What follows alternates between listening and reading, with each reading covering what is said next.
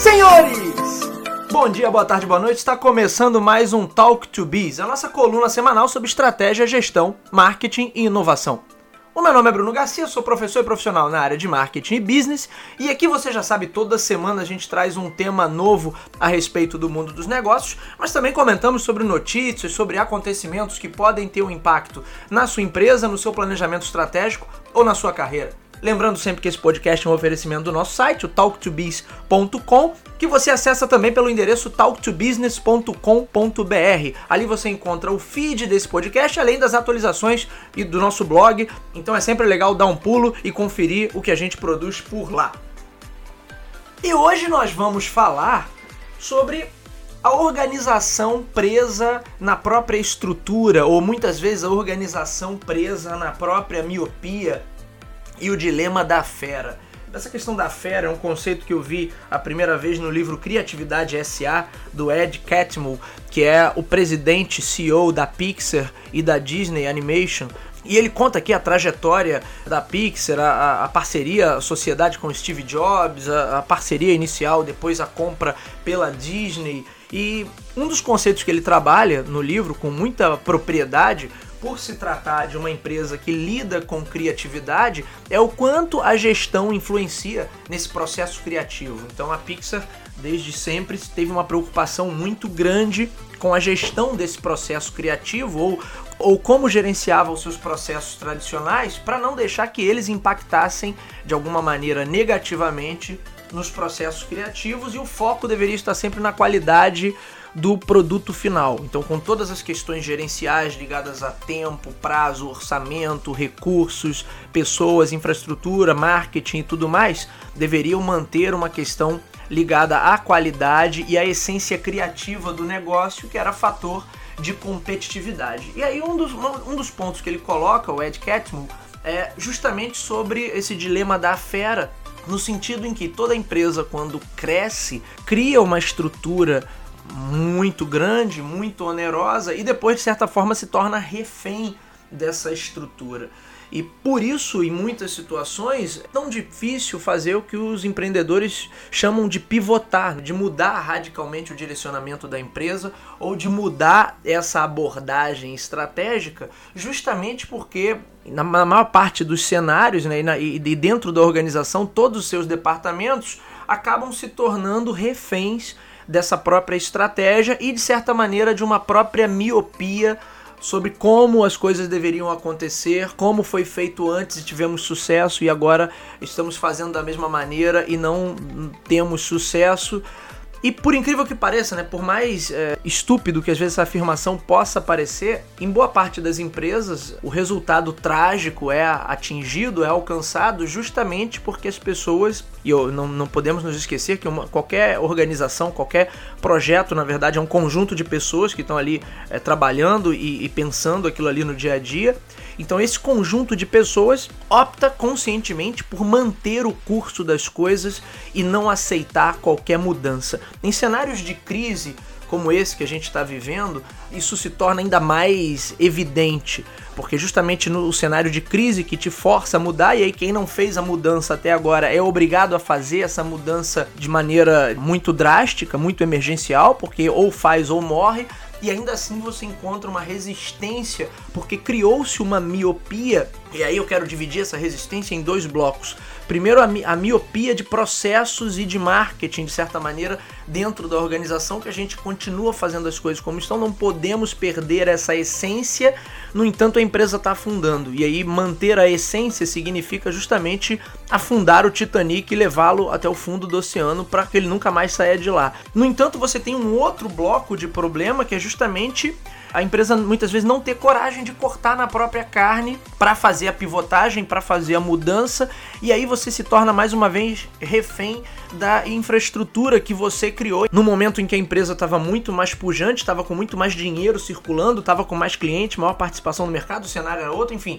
Não importa também dizer o porquê que a situação mudou, o que, o que importa é que efetivamente a situação mudou. No entanto, tenta-se desesperadamente manter aquela estrutura ou qualquer mudança é vista como uma destruição ou uma potencial destruição da proposta de valor que aquela empresa sempre teve. E aí se chegam para justificar isso, como aí as pessoas passam a defender um ponto de vista pessoal e não partem para uma análise, vamos dizer assim, mais científica da coisa, se usa todo tipo de argumento absurdo para defender o status quo, para defender que não tenhamos nenhuma mudança, quando na verdade a gente já está na beira do precipício e a empresa depende, o projeto para continuar depende dessas mudanças. E o que o Ed Catmull chama de fera é justamente essa estrutura cada vez mais onerosa, cada vez mais robusta, que é natural que a empresa tenha conforme ela vai crescendo.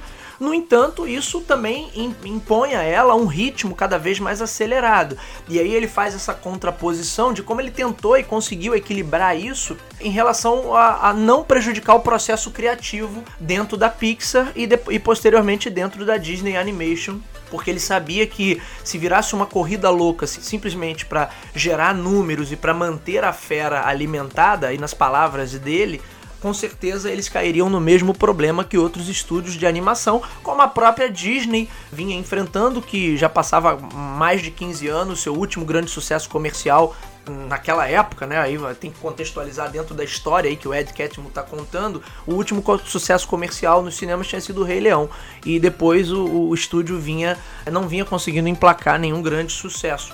E aí, quando a Pixar entra na jogada, eles começam uma parceria para depois ter a aquisição. O caminho que a Disney começa a tomar começa a ser um caminho totalmente diferente. A gente vê isso claramente nos últimos lançamentos da Disney, que aí você começa a ter uma retomada desses, desses sucessos. Aí tem, tem exemplos como Frozen e por aí vai. Eu não vou entrar porque o podcast não é sobre cinema, tampouco sobre animação. O que é importante a gente notar é que, de certa maneira, toda empresa, em algum momento, acaba se tornando refém dessa estrutura que ela própria criou no seu processo de crescimento. E aí cabe aos gestores terem uma visão muito analítica e o tempo todo entender o quanto aquela estrutura ali está na medida certa ou está indo muito além do necessário, criando um problema e aí a gente falou alguns episódios anteriores, né, de problemas complexos aí e de um processo de aprendizagem, como nesses sistemas complexos a aprendizagem não é linear, então uma coisa que eu faço aqui não gera exatamente um efeito logo ali na frente. Muitas vezes o efeito está além do meu alcance, além da minha visão, e aí eu nunca vou conseguir correlacionar causa e efeito que gera um problema de aprendizagem. Em alguma medida eu preciso ter um equilíbrio ali entre o quanto eu cresço a minha estrutura para não gerar depois uma capacidade ociosa ou uma capacidade instalada muito grande que vai me colocar como refém dessa própria estrutura, porque aí eu tenho, como Ed Catmull coloca no livro, eu vou ter que alimentar a fera o tempo todo e isso vai me forçar a tomar decisões mais com base no comercial barra financeiro do que de fato na proposta de valor que eu estou gerando para o meu consumidor, porque isso vai em algum momento ficar em segundo plano, é claro que vai. O, o Ed Catmull está tratando, obviamente, de uma empresa é, que lida com a criatividade como matéria-prima e como valor essencial que ela entrega para os seus consumidores, mas o mesmo conceito a gente pode trazer para qualquer empresa. E a fera, ela reforça a miopia da estrutura e a miopia da estratégia. Ora, o que nós fizemos até agora é o que sempre deu certo e por isso eu não vou mudar. Ora, os processos sempre foram assim, ora, a estrutura sempre foi essa. Repara que isso se torna mais dramático quanto mais dramática for a situação da empresa e, é claro, quanto mais difícil for a situação do mercado como um todo. Num cenário como esse, como o atual que a gente está vivendo de pandemia, esse drama é, ganha muito volume, daria aí para várias novelas mexicanas, porque vira na verdade um dramalhão, fruto primeiro dessa infraestrutura que foi inflada, porque em algum momento se pensou que o dinheiro seria infinito e que o jogo estava ganho para sempre. Então, criamos uma infraestrutura, mas não damos a ela o discernimento, ou, ou não temos o discernimento na hora de montar essa estrutura, até para lidar elasticidade e plasticidade para que a gente possa realocar recursos em um momento de maior dificuldade e não ficar tão refém dessa, dessa alimentação financeira tão agressiva mensal, porque isso é o que acaba matando a empresa quando ela entra num processo de baixa. Por outro lado, isso gera também uma miopia de que a empresa tinha uma estratégia sólida, quando na verdade que ela não tinha uma estratégia sólida. O que ela tinha era dinheiro sobrando. E aí, como Já falamos em outros episódios aqui, não, não somos o povo mais culturalmente preparado para processos de planejamento, não valorizamos o processo de planejamento como deveríamos, isso falando de cultura brasileira, né? Isso fica claro olhando para o Brasil do jeito que ele é, que não temos uma cultura de nos planejar para nada. Fica muito claro que enquanto tem dinheiro sobrando, a estratégia parece estar sendo ótima, problemas são varridos para debaixo do tapete com dinheiro, porque aí ah, usa-se o dinheiro para resolver tudo e, e, ninguém vê os pequenos problemas ali de, de vazamento, as, as pequenas infiltrações que no momento de pujança não, não significam nada, mas que quando a situação se torna um pouco mais perigosa e mais dramática, eles começam a fazer toda a diferença e aí começa a haver uma resistência muito grande a qualquer processo de mudança. Então vejam,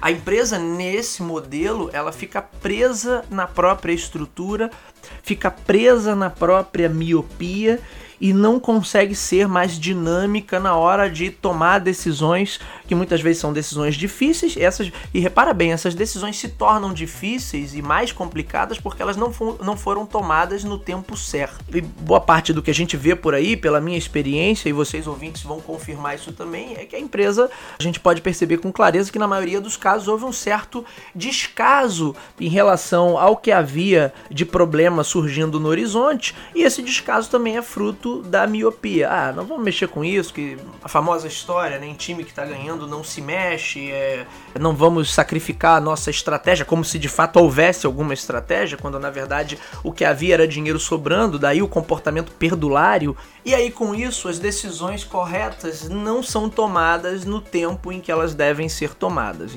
O famoso jeitinho que tanto consolidamos aqui na nossa cultura de que ah, quando esse problema estourar, a gente dá um jeito. E aí quando o problema estoura, primeiro, ninguém quer dar o jeito, porque tá todo mundo apegado a conceitos já ultrapassados, apegados a um modelo de gestão que claramente já não funciona, e você fala, sacode o camarada e fala assim: olha, estamos afundando, precisamos fazer alguma coisa. E o que ele quer fazer é continuar na mesma rota, continuar fazendo exatamente o que faz. E aí essa decisão já se tornou dolorosa, já se tornou dramática, já virou um novelão mexicano da pior espécie, daqueles que passam depois do almoço no SBT. Porque aí você dá um tom muito mais drástico, muito mais violento, um choque muito maior na instituição, porque o tempo todo ela viveu numa bolha. E a organização presa nela própria é justamente a organização que vive nessa bolha, que passa a acreditar que tem uma estratégia sólida, que de certa maneira passa a acreditar nas próprias mentiras, nos próprios disparates e que não consegue ter uma análise séria da realidade. E muitas, muitas vezes o cenário que a gente vê por aí, a organização já com anos com esse tipo de comportamento e sem uma propensão à mudança, quer dizer, ainda assim refratária, resistente a qualquer processo de mudança, mesmo que isso signifique claramente levar a organização para o fundo do poço mas ainda assim ela está presa. Então é uma questão de miopia sobre estratégia, miopia sobre marketing, sobre abordagem de mercado e essa miopia estrutural ligada ao conceito de eu tenho que alimentar a fera. Então eu viro refém por dois momentos, né? Eu viro refém por um lado porque eu acredito que o que eu faço, que está errado, não está mais dando resultado, ainda um dia milagrosamente vai dar resultado. E aí quando a gente tem um cenário como esse de pandemia, as coisas se tornam ainda os, os fatores se tornam ainda mais extremos, né? E a gente vê claramente que não vai dar resultado, mas ainda assim há uma resistência muito grande. E por outro lado, você tem o próprio apego à estrutura de não, vamos tentar mais uma vez, vamos tentar salvar, quando na verdade as decisões mais objetivas e que, e que sejam mais ágeis no sentido de livrar a organização de, eventualmente de um peso que ela está carregando que não está gerando nada, tornaria ela muito mais leve, daria ela muito mais dinamismo para pivotar, para se reinventar, para se reposicionar, para repensar sua proposta de valor, para se reestruturar em relação ao mercado, daria essa agilidade, mas aí você tá refém da fera. E como refém da fera, você só pensa em manter tudo como está, alimentar a fera, e com isso muitas organizações vão diretamente para o fundo do mar. Muito bem, senhores, esse foi o Talk to Biz de hoje. Você já sabe, meu nome é Bruno Garcia, me encontra aí nas principais plataformas sociais. Bruno Garcia no LinkedIn, Bruno Underline Talk to Biz no Instagram. Podem me adicionar, mandar o feedback de vocês. Mandem também perguntas para serem respondidas aqui no podcast. A gente sempre gosta de receber perguntas dos nossos ouvintes. Não deixem também de assinar o feed desse podcast. Você nos encontra aí nas principais casas do ramo. Se você é usuário Android, lá no aplicativo Google Podcasts. Se você é usuário do iPhone no aplicativo de podcast da Apple. Se você curte ouvir a sua música pelo Spotify ou pelo Deezer, só buscar lá em podcast Talk to Biz que você nos encontra por lá ou diretamente no Anchor, anchor.fm, buscando lá por Talk to Biz e nos nossos sites talktobiz.com ou no endereço talktobusiness.com.br. Você também nos encontra por lá. É claro que a gente pede sempre aquele apoio. Se você gosta desse conteúdo, se você curte esse conteúdo, curta, comente, compartilhe, faça com que o Talk to Biz chegue ao número cada vez maior de pessoas. Vamos ajudar aí a disseminar bom conhecimento sobre marketing, gestão e negócios. É isso, minha gente. Eu vou ficando por aqui. Nos vemos na semana que vem. Um abraço a todos.